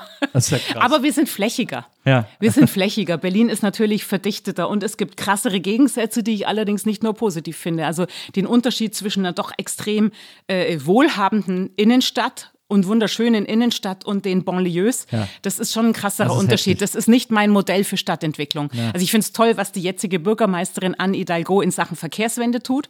Das finde ich wirklich großartig. Ja. Und die verändert die Stadt ja wirklich auf eine Weise, dass ich hätte gedacht, das ist in Paris gar nicht möglich. Ja. Also als ich in Paris gelebt habe, hätte ich, wäre ich nie auf die Idee gekommen, im Fahrrad unterwegs ja. zu sein, weil das war einfach keine Stadt für Fahrradfahrerinnen. Ja. war, genau, es wäre selbstmörderisch gewesen. Das hat sich echt geändert. Aber insgesamt ist es also diese Entwicklung, dass praktisch die Menschen, die wenig Einkommen haben, ähm, alle an den Stadtrand und in dem Fall außerhalb, also eine, außerhalb in die in, in Trabantenstädte verdrängt werden mit deutlich schlechteren Zukunftschancen. Äh, das ist nicht meine Vorstellung von Stadtentwicklung für Berlin. Es ist auch ein komisches Modell, finde ich immer. Das ist etwas, worüber ich mich bei Paris immer wundere. Wieso will man denn so einen Ring, also einen Ring aus Armut um seine Stadt legen? Also es macht auch stadtplanerisch gar keinen Sinn, finde ich irgendwie. So. Ja, wie gesagt. Es ist also einfach unser, rausgedrängt worden. es ist so rausgedrängt worden. Das war vermutlich nicht der Plan, aber ähm, es ist ähm, es muss uns jetzt darum gehen, und da sind wir aber gerade an einer neuralgischen Stelle, weil die Mieten eben auch hier so explodiert sind in den letzten Jahren, findet ja auch bei uns Verdrängung statt, einfach auch Verdrängung aus dem gewohnten Lebensumfeld. Und wenn wir nicht aufpassen, dann gibt es eben auch bei uns Segregation. Noch haben wir in Berlin relativ, also in jedem Bezirk gemischte Quartiere, mhm. wo Menschen mit unterschiedlichen Einkommen wohnen können. Und das ist, ähm, ähm, das finde ich ganz, ganz wichtig. Und ähm, das, das sind wir einmal beim Thema bezahlbares Wohnen. Wir sind aber gleichzeitig, und das ist eine Aufgabe, die man parallel angehen muss, müssen wir es auch schaffen, überall ähm, lebendige Quartiere zu erhalten oder neu zu schaffen. Ja. Es, ich finde eben auch das Modell Trabantenstädte, wo nur geschlafen wird, ist sozusagen auch kein, kein äh, Modell aus ganz vielen Gründen, sondern eigentlich braucht es überall lebendige Quartiere, wo man wohnen und arbeiten kann, wo man einkaufen gehen kann, wo man auch was unternehmen kann und so weiter. Ja, ja, ja das, äh, also das, äh, Berlin ist ja eine Stadt, die sehr dazu tendiert, dass man nebeneinander herlebt, aber es gibt trotzdem, glaube ich, Möglichkeiten, so Schnittstellen zu äh, finden, in denen man das schafft, äh, äh so, ein, so ein Kiez irgendwie eine, einen gemeinsamen Ort haben zu lassen oder, oder, oder zusammenzukommen. Ja, aber so. Ort ist das richtige Stichwort dafür. Und das ist eben das Problem, wenn, das, wenn, wenn einfach die Gewerbemieten und die äh, Wohnmieten immer teurer werden, ja. dann ist genau das das Problem. Es braucht Ort und es braucht Raum. Und es ja. ist einmal der öffentliche Raum. Und das haben wir in der Corona-Krise auch gemerkt, wie wichtig das ist, gerade für Menschen mit wenig Geld, einen guten, grünen, ähm, kostenlosen öffentlichen Raum, ja. wo man also nicht zahlen muss, um ähm, sich hinsetzen zu können oder irgendwas konsumieren muss, damit man sich überhaupt nur hinsetzen darf, ja. sondern ein Raum, der kostenlos verfügbar ist und wo man auch Sport treiben, sich treffen, sich ausruhen kann, gerade für Menschen ohne eigenen Garten oder Datsche und ja. so oder eine enge, die aus einer engen Wohnung sehr dicht aufeinander wohnen. Und das andere ist eben Orte, ähm, also Orte zu schaffen, jetzt nicht nur von sozialen Trägern, Orte, ähm, die, wo man leichten Zugang hat, wo man sich treffen und begegnen kann, die man nutzen kann, um ähm, äh, die man nutzen kann, um zusammenzukommen. Ja. Und das ist ja das, was immer kostbarer wird in dieser Stadt. Ja. Aber äh, du, hast du hast es angesprochen, äh, neben Wohnraum äh, werden äh, immer höher, kriegen immer absurdere Preise. Äh, der Platz wird natürlich auch immer begrenzter. Ähm, und, und, und dann passiert aber sowas, wie es jetzt gibt, mit dieser, äh, zum Beispiel mit dieser Bewegung Deutsche Wohnen enteignen, die dafür sorgen will, dass eben diese Mietpreisbremse äh, auch längerfristig äh, hält und gilt. Und ähm, währenddessen kriegen aber Leute, die irgendwie in Wohnungen in Berlin leben, in den letzten, äh, im letzten Jahr oder seit eben diese Mietpreisbremse angefangen hat, kriegen alle Briefe von ihren Hauseigentümern und Vermietern, ja, sie zahlen jetzt erstmal äh, weniger, aber wenn das dann vor Gericht fällt, müssen sie alles wieder zurückzahlen zahlen, was sie in der Zeit nicht zahlen mussten. Ähm, also es wird einfach weiterhin eine äh, von Seiten von, und ich sage jetzt natürlich nicht alle, aber von Seiten von so großen äh, Vermietungsfirmen und Organisationen wird weiter so eine, so eine Form von Angst gemacht, dass man da irgendwie, dass man irgendwie jeden, also es, es ist ja eine reale Angst von vielen Berlinern, irgendwie jeden Tag wegen Eigenbedarf aus der eigenen Wohnung rausgeklagt zu werden oder plötzlich die Wohnung ungewollt saniert zu bekommen und morgen irgendwie doppelt so viel Miete zahlen zu müssen, die man sich nicht leisten kann und so. Was kann man denn gegen diese diese konkrete Angst äh, ums Wohnen äh, machen, um da einfach mal, weil es ist so absurd, dass heutzutage zahlen Leute zum Teil irgendwie zwei Drittel ihres Einkommens nur für Miete, nur dafür ein Dach über dem Kopf zu haben. Das ist doch völlig absurd eigentlich. Ja, es ist absurd und ich würde sagen, es ist die entscheidende soziale Frage in Berlin. Also und damit meine ich in Berlin ähm, auch die, die Frage, die wir, wo, auf, wo wir als Land Antworten darauf finden müssen. Ja. Denn ganz viele andere soziale Fragen, die auch mit Armut zu tun haben, ähm, die sind, die, die muss, müssen im Wesentlichen, die hängen einfach sehr stark vom Bund ab. Stichwort äh, Sozialgesetzgebung, Hartz mhm. IV überwinden und, und, mhm. und, ja. ja. Aber diese Wohnungsfrage, da müssen wir sehr entschlossen alle landespolitischen Hebel nutzen. Auch die sind leider eingeschränkt, weil Mietrecht im Grunde äh, Bundessache ist. Mhm. Und es ist leider von der Großen Koalition der sogenannten ähm, durch, äh, durchlöchert worden und nicht so nachgeschärft worden, wie wir es brauchen. Und umso mehr müssen wir aber alle landespolitischen Instrumente nutzen. Und du hast schon verschiedene Probleme, also Eigenbedarfskündigung und ähm, Stichwort Modernisierungsumlage, also Sanierungen ähm, mhm. angesprochen und die sogenannten Schattenmieten, die ja eigentlich nicht erlaubt sind, die jetzt aber viele, die viele Vermieter jetzt machen, um den Mietendeckel quasi zu umgehen. Du hast schon ganz viele Probleme ähm, angesprochen. Ich würde ein großes noch hinzufügen und das ist für mich der Kern des eigentlichen Problems. Der Kern des Problems ist, dass seit der Finanzkrise 2008-9 sich der Berliner Wohnungsmarkt komplett verändert hat. Es mhm. sind ganz viele spekulative ja. äh, Modelle auf den Markt gekommen. Das gab es früher in Berlin in dieser Form nicht. Ja. Also es sind ganz viele, äh, es ist ganz viel ähm, spekulatives Kapital, ist praktisch, praktisch als die Anlagemöglichkeiten gesucht haben, sind nach Berlin gedrängt, weil hier die Grundstücke damals noch und ähm, die, die Gebäude noch so schön, die Immobilien noch so schön günstig waren. Das heißt, es äh, hohe Renditeversprechen gab und äh, Lockungen gab. Und deswegen ist dieses, sind Geschäftsmodelle hierher gekommen, die nicht Wohnungen die nicht ein, ein, eine Immobilie bewirtschaften, indem sie quasi Wohnraum zur Verfügung stellen zu vernünftigen Preisen, mhm. Dann auch moderate Mieterhöhungen machen und ein, ein Gebäude auch instand setzen. Das alles gehört ja zum Bewirtschaften dazu. Mhm. Und natürlich braucht es dann auch, äh, jedes Unternehmen braucht eine Rendite, um selber zu überleben. Das ist überhaupt nicht der Punkt, sondern die spekulative Gewinne, also Renditemaximierung wollen. Ja. Und ähm, besonders fatal natürlich Aktienunternehmen und Geschäftsmodelle, die, ähm, die eben auch gar nichts investieren in, in, die Gebäude, sondern sie nur Stichwort Umwandlung in Eigentum, weil äh, in Eigentumswohnungen einfach nur zu spekulativen Zwecken ja. ähm, kaufen umwandeln in Eigentumswohnungen beispielsweise einfach nur, weil man Eigentumswohnungen teurer weiterverkaufen kann, deswegen ja. die Miete rausschmeißen. Das gleiche passiert dann dreimal hintereinander und schon hat man eine wahnsinnige Preissteigerung, ohne dass das Haus irgendwie an Wert gewonnen hätte. Ja. Und das sind die Probleme und das ist ein breites Spektrum. Wir Grünen glauben nicht, dass es ein einziges Instrument oder Mittel gäbe, das ja. das alles ähm, verändern und verbessern kann, sondern ich glaube, wir müssen den Mut haben, alle Instrumente zu nützen, die es dafür gibt. Und ja. das, ist, das, sind, das ist eine ganze Reihe von Instrumenten. Und wenn der Mietendeckel nicht hält, der ist ja im Moment vor dem Verfassungsgericht und es kann sein, dass er scheitert. Wir wissen es nicht. Ich bin keine Juristin. Hm. Ich drücke die Daumen, dass er hält. Ich glaube, dass auch stimmungsmäßig echt was explodiert in der Stadt, wenn er nicht hält. Mhm. Aber ähm, das liegt, liegt nicht in unserer Hand. Ähm, und insofern kann ich nur sagen, wir arbeiten jetzt schon an Instrumenten, ähm, um was zu haben, was wir tun können wenn er nicht hält, um alles auszuschöpfen, ähm, um trotzdem Mieten zu regulieren und für mhm. bezahlbares Wohnen zu sorgen und vor allem schädliche Geschäftsmodelle sozusagen möglichst aus der Stadt rauszuhalten. Und ähm, Gleichzeitig, und das möchte ich auch dazu sagen, weil auch hier laufen die Debatten immer so schön verkürzt, mhm. gleichzeitig müssen wir natürlich bauen. Ja. So viel wie möglich und auch verdichtet bauen und eben nicht in die Fläche bauen und versiegeln, sondern eher in die Höhe als in die Breite. Ja. Also wir müssen bauen, aber bauen allein wird diese soziale Frage äh, nicht lösen. Das muss man sich klar machen. Ja, vor allem auch, weil wenn gebaut wird, wird ja oft, werden ja schöne Häuser gebaut, aber es ist auch wieder alles Eigentum und so. Das kommt ja auf dem normalen Mietmarkt dann gar nicht an, äh, bei vielen Häusern, die so, die in Berlin neu gebaut werden es wird halt, äh, vor allem wenn Private bauen noch, dann wird viel zu wenig gemeinwohlorientiert und bezahlbar gebaut. Ja. Wobei bei Privaten möchte ich mal Genossenschaften und Stiftungen und Baugruppen, also auch da gibt es viele Akteure, Klar. die ich mal ausnehmen möchte, ja. die eigentlich was anderes wollen und deswegen wollen wir auch die, wir wollen alle fördern, die gemeinwohlorientiert bauen wollen oder mhm. auch gemeinwohlorientiert vermieten wollen. Und gemeinwohlorientiert heißt einfach, dass sie dauerhaft auch bezahlbaren Wohnraum für Menschen mit weniger Geld zur Verfügung stellen ja. und auch für die Mittelschicht ähm, Wohnraum zur Verfügung stellen. Ja. Mit denen allen wollen wir zusammenarbeiten. Aber trotzdem bleibt es dabei, bauen allein, weil wir ja auch eine wachsende Stadt haben. Wir brauchen Neubau, aber der wird diese soziale Frage nicht alleine lösen. Dazu hm. braucht es auch Regulierung. Ja. Also ich habe das ein paar Mal auch in Kreuzberg äh, hinten an der Willibald-Alexis-Straße zum Beispiel miterlebt, weil ein Freund von mir da ein Büro hat. Ähm, und direkt neben ihm ist ein wunderschöner Altbau, der seit Jahren leer steht.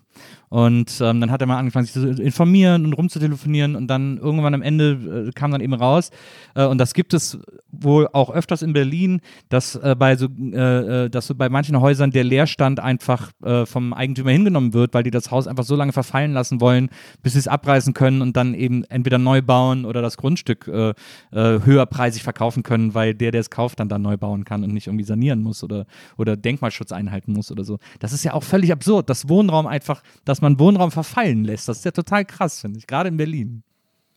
Ja, Wohnraum und übrigens auch ähm, Baugrundstücke. Es gibt auch Grundstücke, da könnte längst gebaut werden, aber ähm, weil die Preise ja von alleine in die Höhe steigen, sozusagen, gibt es auch Leute, die Bauland äh, jahrelang ungenutzt lassen, damit sie ein, dann haben sie ein, praktisch einen leistungslosen Gewinn in der Tasche, wenn sie ja. ein paar Jahre warten, obwohl der Raum, obwohl die, die Wohnungen dringend gebraucht würden. Ähm, für, für solche Modelle, wie du es gerade beschrieben hast, so einen spekulativen Leerstand, der ist ja eigentlich heute schon äh, verboten. Und es gibt auch für Einzelfälle auch jetzt schon Möglichkeiten. Ähm, hier in Pankow hat es der Grüne Stadtrat auch getan, beispielsweise. Ähm, im Treuhändermodell. Der hat mhm. aber in, in dem Haus, das jahrelang leer stand, irgendwann der Eigentümerin praktisch die Zuständigkeit entzogen. Dann hat der Bezirk selbst die Wohnungen vermietet. Das Geld kommt dann auf ein Konto. Das bekommt natürlich auch in dem Fall die Eigentümerin. Mhm. Ähm, aber es wird nicht mehr zugelassen, dass sie das Haus weiter ja. leer stehen lässt. Einfach um, um spekulative Gewinne damit zu erzielen ja. durch den Leerstand. Dann muss ich mal hier in der Straße ist auch so ein Haus, muss ich mal darauf hinweisen, dass er, da, dass er das da vielleicht auch mal macht um äh, nochmal darauf zurückzukommen. Also, äh, was ja bei dir so interessant auch ist, ist, dass du ja auch sehr aktiv, muss man ja wirklich sagen, ein sehr aktives Kirchenmitglied bist. Ähm, wir haben gerade eben gehört, du warst äh, Jugendgruppenleiterin in Augsburg und so, aber äh, bist dann nach Berlin äh, nach mehreren Zwischenstationen und hast hier äh, Philosophie studiert. Da habe ich mich übrigens auch gefragt, weil du ja auch jetzt so engagiert bist in der Kirche und so, dann war ja Religion auch immer ein Thema für dich und Kirche. Ähm, habe ich also rückgeschlussfolgert. Ähm, Gab es nicht die Idee, Theologie Theologie zu studieren? Oh nein. Aber nur wegen Hebräisch und, und Latinum oder weil es dich nicht. Äh, ähm, ja, auch Hebräisch und Griechisch wäre schwierig geworden. Stimmt, ja, Griechisch auch noch, stimmt. Oh Mann, das Aber das wäre. genau. Ähm, nein, ich bin. Ähm, wie soll ich sagen, theologische Fragen finde ich zwar hochspannend ja. und ähm, diskutiere ich gerne und leidenschaftlich, aber ich bin ich bin schon ein, ein säkularer Mensch letztendlich und, ähm, und vor allem lebe ich in einer säkularen Welt, in der ich gestalten will. Ja. So. Und ähm, ich brauche, ich brauche, nein, Theologiestudium war, war nie das Mittel der Wahl für mich. ähm, obwohl, obwohl natürlich ähm, Philosophie und Theologie ja auch eng verwandt sind, naja, das eben, ist schon klar. Ja. Aber ich wollte auch, und das muss ich auch ehrlich sagen, ich wollte auch nie als Frau in der katholischen Kirche arbeiten, zum das Beispiel. Das wäre für mich. Äh, Horror, denn da haben Frauen nicht nur immer noch eine Betondecke über sich, nicht nur eine gläserne Decke, sondern es ist auch einfach so, es ist, ich finde es schwer erträglich. Ich kenne viele kluge Theologinnen. Ja. Ich finde es schwer auszuhalten, dass diese klugen Frauen einfach sich immer von dieser männlichen Klerikerwelt am Ende sagen lassen müssen, was geht und was nicht geht einfach nur, weil, weil die Klerikerwelt äh, sich gegenseitig schützt und nicht bereit ist, sich zu bewegen. Also ich kann das gar nicht anders sagen, aber da hat es mich wirklich nie hingezogen. Ja. ich ich finde das so interessant, weil dein Religionsbegriff ist ja ein sehr, also so wie ich das aus so verschiedenen Interviews mit dir äh, gelesen habe, dein Religionsbegriff ist ja sehr, äh, ja, wie soll man sagen, äh, universal äh, betrachtet. Also dir geht es gar nicht äh, um, ich glaube, dir geht es gar nicht so um Kirche als, als Institution oder als als, als alles verkündende theologische Instanz, sondern dir geht es eher tatsächlich um so die Kernidee von Religion oder die Kernidee äh, von Gott, also äh, Liebe ähm, als, äh, als universelle Antwort und äh, und, und ein, äh, ein Achten aufeinander und ein äh, Miteinander ähm, als, als biblische Motive, die du quasi als der Religion voranstellst, als jetzt zu sagen, ich glaube alles, was der Papst sagt oder so. Ja, wer glaubt schon alles, was der Papst sagt? Wahrscheinlich nicht mehr der Papst selber, aber. ähm, die, also ich sage mal so, sonst wäre ich wahrscheinlich nicht bei den Grünen gelandet. Ja. Denn ähm, die Grünen waren ja schon immer, also erstens waren die Grünen schon immer ähm, eine Partei, die verkrustete Institutionen auch aufbrechen wollte und verändern wollte. Und diesen Veränderungsbedarf gibt es in der Kirche dringender als, als in allen anderen gesellschaftlichen Institutionen. Ja. So, und deswegen ähm, glaube ich, es gibt, es gibt viele Christen bei den Grünen, aber das sind alles Leute, die Reformen wollen, auch in ihrer eigenen Kirche. Das sind ja. nie die Besitzstandswahrerinnen, habe ich jedenfalls noch nicht erlebt bei uns. Und ähm, das andere ist, dass wir, auch, wir sind auch eine universalistische Partei und ehrlich gesagt, also ich kann mir Glauben ist immer universalistisch, würde ich mal sagen. Ja. So, weil natürlich alle Menschen gemeint sind. Und ähm, insofern, äh, und wir Grünen sind eine universalistische Partei. Wir sind ja die, die, früher hätte man gesagt, die eine Welt denken. Wir wissen, dass es globale, wir wissen, dass, wir, dass es praktisch globale Zusammenhänge gibt und globale Antworten braucht. Und wir kämpfen für die Menschenrechte auch von Menschen auf anderen Kontinenten und so weiter. Und insofern ähm, gehört dieser Universalismus, gehört tatsächlich ganz, der gehört zu meinem Denken dazu. Ich würde sagen, der gehört zu den Grünen und der gehört zumindest zu dem Glauben, wie ich ihn verstehe. Aber natürlich, gibt es auch unter Christen Leute, die das anders sehen. Es ist nicht mein Verständnis von Glauben, das stimmt. Du bist aber ja als katholische Christin, bist du ja in Berlin ziemlicher äh, Papagei. also Katholiken ist hier ja, also selbst die, äh, selbst die evangelische Kirche ist hier ja schon äh, äh etwas größer, aber auch äh, selten genug vertreten. Ich meine, heutzutage vor allem sowieso, äh, Kirche findet ja wirklich nur noch ganz wenig statt, äh, muss man sagen, in Städten, generell nicht nur in Berlin. Ähm, aber als Katholikin hier muss dir doch manchmal wirklich vorgekommen sein wie so ein Super-Exot, oder? Naja, das übt einen ganz gut drin, Bündnisse zu schließen und auch aus der eigenen Komfortzone mal rauszukommen. Das passt wieder zu deiner Streitlust. Natürlich, nein, natürlich passt es. Und es tut der Kirche gut, sich mal in der Minderheitensituation zu erleben, ganz ja. ernsthaft. Ja. Damit die Kirche, gerade meine Kirche, sich verändert, tut es ihr, glaube ich, sehr gut, mal zu erleben, äh, dass sie nicht immer Volkskirche ist, die automatisch für die Mehrheit spricht. Und es ist in Berlin nicht so. Die Mehrheit dieser Stadt ist nicht gläubig. Ja.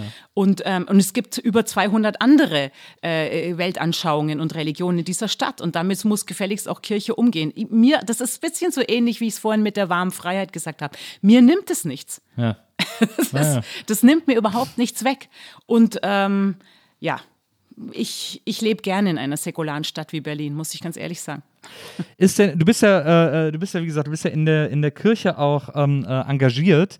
Ähm, gerade die, äh, du hast mal, du hast vor zwei Jahren, äh, hast du dich beteiligt an einem offenen Brief, äh, damals an Kardinal Marx, ähm, der auch irgendwie ähm, äh, sehr kritisch mit dem, vor allem mit der katholischen Kirche ähm, äh, und ihrer Art, äh, mit Frauen und mit ähm, queeren Menschen umzugehen, hart ins Gericht ging. Ähm, die ich will mich nicht so weit aus dem Fenster lehnen. Ich bin Protestant äh, und ich, ich, fand Kirche irgendwie immer okay. Ähm, ich habe da auch immer von profitiert, deswegen ich bin auch nie ausgetreten und so, weil ich und weil ich auch immer noch so ein bisschen gläubig bin und so. Ähm, also ich, ich lese auch immer lustigerweise einen Kirchenbrief, den ich hier geschickt bekomme, weil ich den so mag. Er ist sehr rentnerig, äh, muss man sagen, weil ja tatsächlich die Hauptklientel von Kirchen mittlerweile Rentner sind. Äh, und äh, aber was ich so schön finde, ist zum Beispiel hier äh, in, der, in der Kirche hier ähm, bei mir um die Ecke, wo ich quasi äh, die meine Kirche ist ähm, äh, da, äh, die haben gerade, die bieten gerade Kirchenasyl und äh, in jedem dieser Briefe, die vierteljährlich kommen, steht immer, wer jetzt Kirchenasyl hat und wo die Person herkommt und was der macht und wie der heißt und so. Also immer, man versucht die Leute da sehr reinzuholen. Ich glaube, dass das auch sehr verbindet zu so, vor allem zu so Rentnern, die da vielleicht irgendwie so Berührungsängste hätten oder so. Äh, die, die, denen wird dann so eine Fluchtsituation irgendwie viel plastischer und anschaulicher erklärt. Also das ist ja für die dann auch so ein Nutzen irgendwie. Ähm, also es gibt, ich glaube, es gibt einen gesellschaftlichen Nutzen von Kirche grundsätzlich. So, das wollte ich quasi mit dieser Anekdote sagen. Ähm, aber die, ich muss da jetzt mal irgendwie äh, den, äh, den Fokus etwas schärfen. Die katholische Kirche, da brennt die Hütte ja gerade an allen Ecken und Enden. Es ist ja, es vergeht ja kein Tag, an dem man nicht sagt, was ist das für ein Verein? Also erst, dass der Papst sagt, irgendwie, na, Homosexuelle können nicht gesegnet werden und da muss ich sagen, hat sich ja erfreulicherweise in der katholischen Kirche auch Widerstand, also auch sichtbarer Widerstand geregt, äh, die gesagt haben, doch, das müssen, also wir müssen einfach Menschen, die sich lieben, segnen können. Ähm, und jetzt äh, die ganze Wölki-Sache, da können wir wahrscheinlich auch zwölf Stunden drüber reden, ähm, über, über, die Missbrauchs, über den Missbrauchsskandal in der katholischen Kirche und dieser absolute Unwille, den aufzudecken und den vor allem transparent aufzudecken. Es ist ja ein Hängen und Würgen. Es ist so unwürdig auch, was da alles passiert. Ähm, das ist wirklich der absolute Hammer. Ist deine Hoffnung, dass, dass diese Kirchen noch sich irgendwann mal erneuern kann und irgendwann auch im Jahr 2021, wir wären ja schon froh, wenn sie im Jahr 2000 ankommen würde, dass sie irgendwann in der Moderne ankommt? Also auch von, von den obersten Strukturen her. Ne? Du hast ja gerade eben gesagt, man muss ja von oben äh, die, die Leitrichtung angeben nach unten, damit sich die Leute unten mehr trauen. In der Kirche brodelt es ja unten richtig, merkt man, aber oben passiert noch gar nichts. Ähm, es geht um Machtstrukturen. Es geht um einen anderen Umgang mit Macht und ähm, in, bei den Grünen würden wir sagen, es geht auch darum, Macht anders zu teilen. Mhm. Und da sitzt, ähm, da sitzt eine Männer- Clique zusammen und sichert sich gegenseitig. So muss man das tatsächlich sagen. Und das sage ich, obwohl ich natürlich auch tolle und überzeugende äh, Priester kenne. Ja. Aber ähm, wenn, die, wenn die Kirche diese diese Männerwelt, die sich diese, mit ihrem Klerikerstatus sozusagen, der so überhöht ist, wenn es der katholischen Kirche nicht gelingt, das aufzubrechen, und da gehört Transparenz dazu, da gehört es dazu, dass auch Bischöfe und Priester sich verantworten müssen für das, was sie tun, wie jeder andere Mensch das auch tun muss. Und zwar auch innerkirchlich. Vor weltlichen Gerichten müssen sie es ja. Gott sei Dank, da gibt es ja keinen Unterschied. Säkulares, säkularer Staat, Ausrufezeichen. Aber auch innerkirchlich sich verantworten müssen ähm, und auch mehr echte Demokratie einzieht und natürlich mehr Gleichbehandlung und weniger Diskriminierung. So, mhm. wenn das nicht passiert, dann wird's dann hat meiner Meinung nach diese Kirche keine Zukunft mehr. Ich glaube wirklich, dass sich da was entscheidet. Die wird es in irgendeiner Form noch geben, mhm. aber nicht mehr in einer nicht mehr in einer zukunftsfähigen Form. Nicht mehr in einer relevanten Die wird Form. nicht verschwinden, aber die wird, das wird kein Ort mehr sein, der, der, ja, der Menschen wirklich Hoffnung geben kann und der, der positiv in die Welt hineinwirkt. Und das ist der entscheidende Punkt. Und ich glaube, ich bin, ich kann dem wenig hinzufügen. Ich war, ja. kann nur sagen, es gibt ganz viele katholische Laien, die ähnlich wie ich, die total entsetzt sind. Und es gibt sehr viele Menschen, gerade auch Frauen, die kurz davor stehen, auszutreten, weil sie es nicht mehr lange, länger ertragen. Und ähm, wenn die Frauen aus dieser Kirche weggehen, dann ist diese Kirche am Ende. Dann Davon bin ich fest überzeugt. Ja. Also man bräuchte quasi eine Art Kirchenstreik, um die mal. Äh, also es ist ja einfach ein Riesenapparat, der so träge, der sich so träge bewegt. Ähm, äh, um die mal so ein bisschen aufzuwecken, bräuchte man so eine Art Kirchenstreik, einen globalen. Naja, es, es gibt ja, es gibt ja solche Bewegungen, auch gerade so Maria 2.0 und so. Also es gibt solche Bewegungen innerhalb der Kirche, aber die sind am Ende immer noch, wie soll ich sagen, äh, die sind immer noch zu, zu verantwortungsvoll. Am Ende wollen sie dann doch wieder ja, zu sehr unterstützen ja. und niemanden im Stich lassen. Ich glaube, ich glaube tatsächlich, die Frauen müssten in den Streik treten, aber ernsthaft. Ja. Apropos äh, Frauen in der Küche, äh, nur zur Erklärung. Ähm, wir wollen ja, dass unsere Gäste sich hier immer so wohl wie möglich fühlen äh, und äh, fragen immer vorher, was sie, was sie snacken oder trinken wollen. Bei dir äh, war es ein Cappuccino und äh, dann versuchen wir immer Idole oder Vorbilder oder, oder Inspirationen unserer Gäste rauszufinden. Ähm, und ähm, das war bei dir nicht ganz so einfach, aber ich habe tatsächlich, deswegen haben wir dir das Bild dahingestellt. Ähm, äh, ich habe, du hast in einem, in einem Text mal erzählt, dass das, was dir früher gefehlt hat, also du hattest nur männliche Vorbilder, gerade in der Kirche und hast dann einen Text darüber geschrieben, dass es aber auch tolle, starke weibliche Figuren in der, in der kirchlichen Geschichtsschreibung sozusagen gibt. Und eine, die dich sehr beeindruckt hat, war ähm, Maria Magdalena, vor allem als du sie in äh, Jesus Christ Superstar gesehen hast mit I Don't Know How to Love Him. Und äh, deswegen haben wir dir hier, Agneta von ABBA hat nämlich mal äh, Maria Magdalena in Jesus Christ Superstar gespielt und ein Foto aus dieser Performance haben wir dir hingestellt, äh, damit du dich auch wohlfühlst und äh, uns dir gemütlich machen kannst und so. Aber es ist ein toller Song. Oder? Na, vielen Dank, aber Song. es ist einfach eine wunderschöne Ballade. Ja, es ist einfach ein wunderschöner Song. Glaubst du, dass Jesus Christ Superstar deinen Glauben auch nochmal gefestigt hat? Dieses tolle, diese tolle christliche Rockoper von Andrew Lloyd Webber? Nein, nein, nein, nein. Das ist einfach ein schönes Musical mit tollen Songs drin. Ja, Und sie ist natürlich, sie ist eine faszinierende Figur. Ähm, auch so, wie sie dort interpretiert worden ist in diesem Musical, weil sie ja die Sünderin war. Sie ja. war die Prostituierte, sie war die Sünderin. Ja. Ähm, und sie ist die, die äh, Jesus sozusagen besser versteht als die anderen Menschen um ihn herum, offensichtlich auch die anderen Jünger. Ja. Und ähm, das ist natürlich, ich weiß nicht, das ist ein Statement. Und ähm, tatsächlich gibt es starke Frauen auch in der Bibel, die aber danach in der Geschichtsschreibung irgendwie ein bisschen untergegangen sind. Seltsamerweise. Seltsamerweise untergegangen sind in einer patriarchalischen Kirche.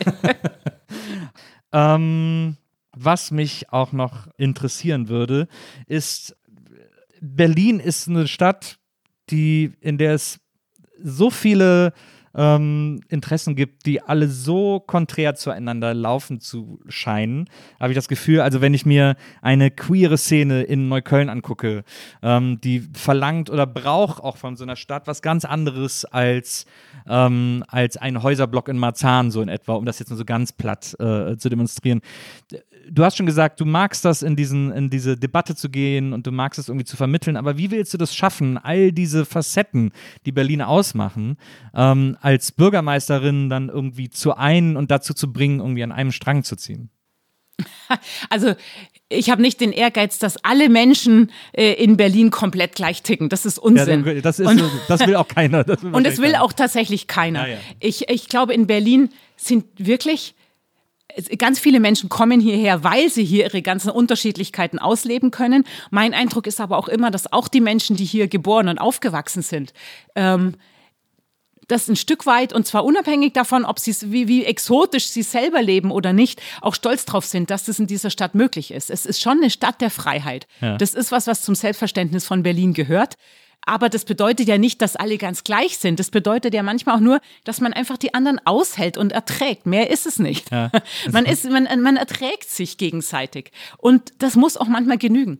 Also ich glaube nicht, dass wir alle gleich sein werden müssen und ich glaube auch nicht, dass wir uns alle lieben müssen. Es genügt schon, wenn wir uns ertragen in vieler Hinsicht. Und ähm, und ich glaube aber auch, und das hatte ich am Anfang schon mal gesagt, die Unterschiede sind nicht so aufgeteilt, wie du das gerade schilderst. Also ich, es gibt auch queere Menschen in Pankow Buch und Absolut. in dem Häuserblock in Marzahn-Hellersdorf. Ja. Die gibt's da natürlich auch. Ja. Und ähm, die haben, ja, um es ganz konkret zu machen, ich, in, in Buch in Pankow habe ich tatsächlich mal drüber diskutiert, auch mit queeren Menschen, die dann sagen, die brauchen jetzt nicht den, die brauchen eigentlich ähm, wollen die ihre Orte und Treffpunkte haben, auch ihre Clubs und Bars, wo sie sich normalerweise treffen. Sie möchten aber nicht darauf warten, dass das in Buch entsteht, weil da mhm. gibt es einfach zu wenige von mhm. ihnen. Aber dann brauchen sie halt wenigstens die gute äh, ÖPNV-Verbindung, die auch noch nachts funktioniert, ja. damit sie halt ähm, im Prenzlauer Berg in die entsprechenden Clubs und Bars gehen können. So, und das ist dann das, was sie brauchen, damit sie dieses Leben auch in Pankow oder im übersetzt in Marzahn-Hellersdorf leben können. So. Ja. Und deswegen müssen die Menschen, glaube ich, nicht alle gleich, wenn es gibt Lösungen. Also wenn, nochmal, wenn wir sowas machen wie unsere Verkehrswende und es schaffen, dieses Versprechen einzulösen, dass es was ist, was auch am Stadtrand überall äh, funktioniert, dann hilft es, auch gesellschaftspolitisch, dann hilft es Menschen auch, sich dorthin bewegen zu können, wo ihre jeweiligen Communities sind, beispielsweise. Ja. So. Und dann hilft es halt auch in ganz anderen Punkten, weil in der Innenstadt hat man den Vorteil, dass man, dass die Communities sind eng beieinander, haben relativ viele Orte und Räume, wo sie sich treffen können und haben es nicht weit. Das ist am Stadtrand anders. Ja. Aber das lässt sich dann auch ein Stück weit über Verkehrspolitik ähm, auflösen. Ja, das, das verstehe ich. Ähm, du, hast, äh, äh, du hast gesagt, dein Lieblingsort oder einer deiner großen Lieblingsorte äh, in Pankow ist äh, Dimis Späti. Ähm, ein, und, äh, und das finde ich aber interessant, weil das finde ich auch noch ist, also für mich, und es ist wirklich, es ist ein, äh, ähm, es ist ein Exotenthema, ein Schmetterlingsthema, ein Orchideenthema. Ähm, äh, aber ich finde es trotzdem irgendwie, es ist, scheint so klein und ist doch so wichtig, die Spätekultur in, in äh, Berlin. Ich äh, komme aus Köln, also ich bin im Kölner äh, Umland aufgewachsen und da haben wir auch die Bütchenkultur. Da, ist, da sind diese Kioske, in denen es alles gibt, vom Klopapier über Ravioli bis zum Bier irgendwie sind da völlig normal. Also gehören wirklich zum Stadtbild und sind eben auch so die Sonntags-Not-Shopping-Meilen irgendwie so, wo man dann wirklich so das Nötige kriegt oder wenn man irgendwas vergessen hat einzukaufen oder so. In Berlin gibt es auch eine späte Kultur, von der Berlin sehr profitiert, für die Berlin sehr bekannt ist mittlerweile auch, ähm, äh, die sehr zu diesem Kult, äh, äh, den, den Berlin ausmacht, gehört. Ähm, aber die ist ja sehr, die ist ja politisch sehr torpediert, ähm, weil die, äh, weil viele von denen sozusagen eigentlich gar nicht aufmachen dürfen am Sonntag, weil das Sortiment dann dann, das Klopapier darf dann im, nicht im Sortiment sein, oder was auch immer. Ähm, und und äh, viele äh, Späti-Betreiber, die sich irgendwie einen abrackern, kriegen dann plötzlich eins auf den Deckel, weil sie irgendwie sonntags mal aufgemacht haben. Ähm, ist das auch eines der Themen, die bei dir auf der Liste stehen? Oder wird Dimi dir im besten Fall sogar gesagt haben, Bettina, bitte sorg dafür, dass ich auch sonntags aufmachen kann, äh, damit sich mein Laden hier irgendwie auch rechnet? Also ist das, äh, ist diese Spätikultur auch etwas, was, was, äh, was die Grünen mit im Programm haben? Ich, Dimi Späti ist, ähm, ist hier in meinem Pankower Wahlkreis und ist in der, das ist wie oft außerhalb, außerhalb der direkten Innenstadt ist das ist so ein Späti dann der soziale Treffpunkt. Mhm. Dimi Späti mag ich deswegen so gern, weil das ist der Ort, wo sich die Leute aus der Straße treffen, äh, ein Limo oder ein Bier miteinander trinken mhm. und sich treffen, wo natürlich Pakete abgeholt werden können und und und. Ja. Also es ist wirklich auch gerade für viele alte Menschen in der Straße ist die Anlaufstelle. Ja. Und das ist ganz oft so. Und ich würde aber nur an einem dir widersprechen. Ich finde, die Spätis sind nichts Exotisches und kein ähm, Orchideenthema, sondern das ist für ein bestimmtes ähm, für so für das Lebensgefühl in Berlin ähm, in, in vielen Teilen der Stadt ziemlich prägend ja. und gerade in den in den äh, in den ähm, Stadtrand ähm, da gibt es natürlich nicht mehr so viele Spätis, aber da übernehmen die tatsächlich auch ein Stück weit eine Versorgungsfunktion. Mhm. Das Problem ist nur landespolitisch gibt es da Grenzen weil die Sonntagsöffnung ist etwas, das ist nicht nur Bundespolitik, sondern das ist schon verfassungsgerichtlich durchgeklagt. Ja. Da ist nicht mehr, also da ist tatsächlich, da bräuchte es eine, eine Verfassungsänderung. Im Bund wieder, dafür. steckt auch wieder die Kirche mit äh, unter anderem mit dahinter.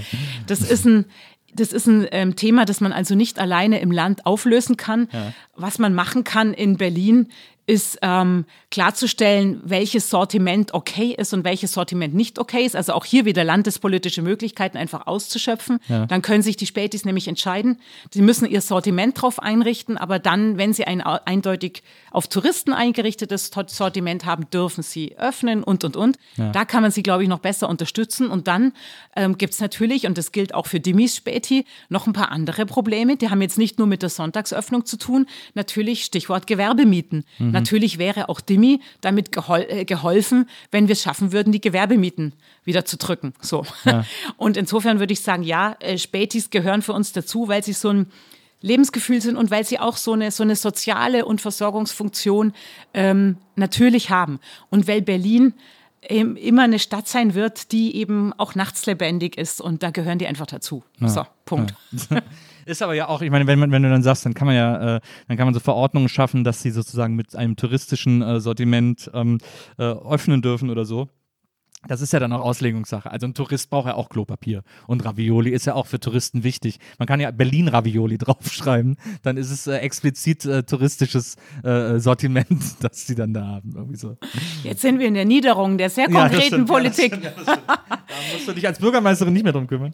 Es gibt, naja, doch unter Umständen. Ich kann dir gerne die Liste schicken, die es dafür bereits gibt. Ah, Was es vielleicht nicht gibt, ist eine, ist eine kluge Beratung der Späti, sich auf den Weg zu machen.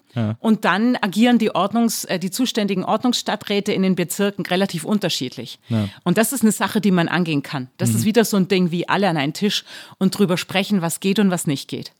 Wobei, ähm, wir haben auch AfD-Stadträte, ja. ähm, die zuständig sind und die haben zum Teil auch offensichtlich Spätis auf dem Kieker. Das ist schon mein Eindruck. Also, stimmt, ja, die nützen ihr Ermessen dann eben leider nicht, äh, nicht zugunsten von Spätis. Ja.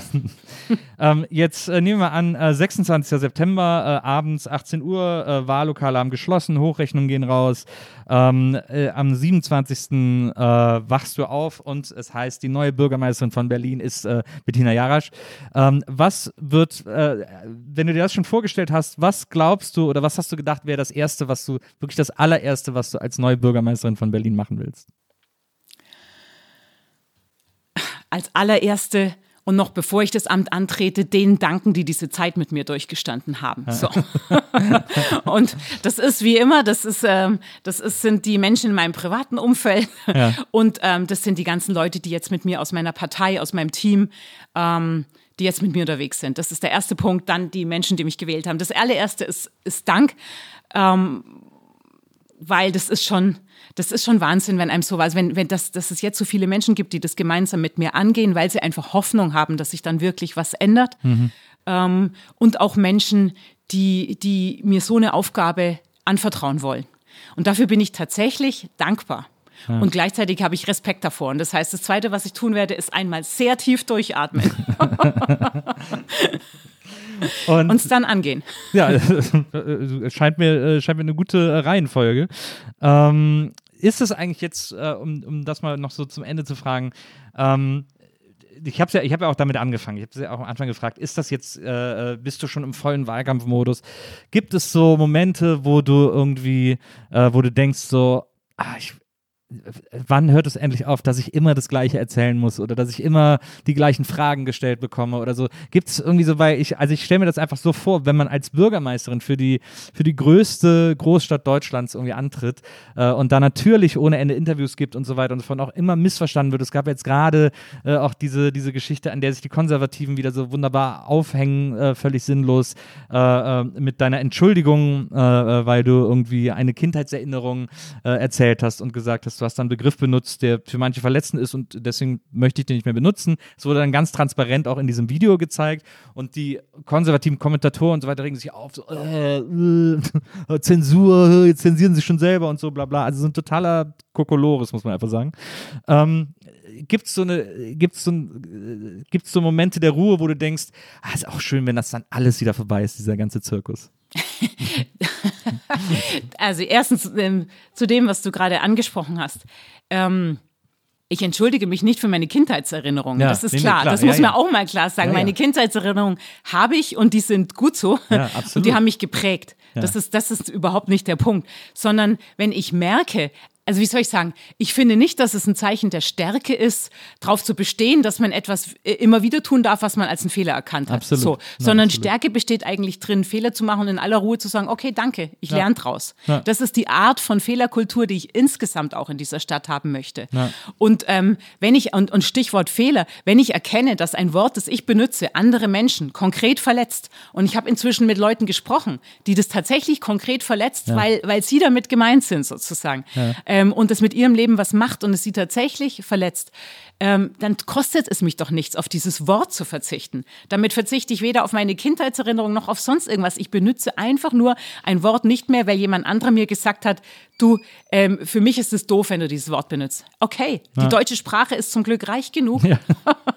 ich finde auch andere Möglichkeiten, mich auszudrücken. Das ist doch kein Problem. Ja, das habe ich auch nicht so. kapiert, dass da ein Problem was gemacht wurde. So. Völlig wirr. Und ähm, das dazu. Ja. Und ähm, ansonsten Pff, nö, bis jetzt, bis jetzt muss ich sagen, ähm, klar, es gibt, es gibt jeden Abend eine Situation, wo ich froh bin, wenn ich, wenn ich mein Handy einfach ausschalten kann und sagen ja. kann, so, und jetzt ist auch ein bisschen Zeit zum Durchatmen und fürs Privatleben. Das ja. erlebe ich auch jetzt schon jeden, jeden Abend. Aber bis jetzt ist es schon so, dass ich jeden Morgen aufstehe und eigentlich, eigentlich mich freue. Auf, auf das, was der Tag wieder bringen wird. Also ich habe noch genug Energie und ich finde auch nicht, dass es so viel Wiederholungen gibt, sondern es gibt, ähm, Nee. ähm, es gibt, das ist immer alles, diese ganzen Gespräche und Debatten sind ja auch immer eine Chance, was voranzubringen. Und diese Chancen nütze ich. Ja.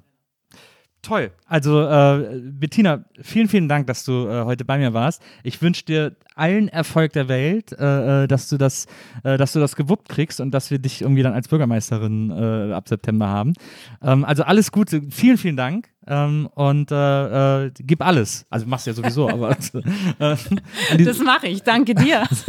an dieser Stelle noch danke an Wenzel, der war heute unser Producer. Und an euch zu Hause vielen Dank fürs Zuhören.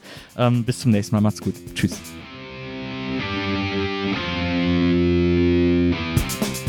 Die Nils Bokeberg-Erfahrung. Von und mit Nils Buckelberg. Eine Produktion von Pool Artists. Team Wenzel Burmeier, Lisa Hertwig, Maria Lorenz Bokeberg, Frieda Morische und natürlich Nils Bokeberg. Die Nils Bokeberg-Erfahrung.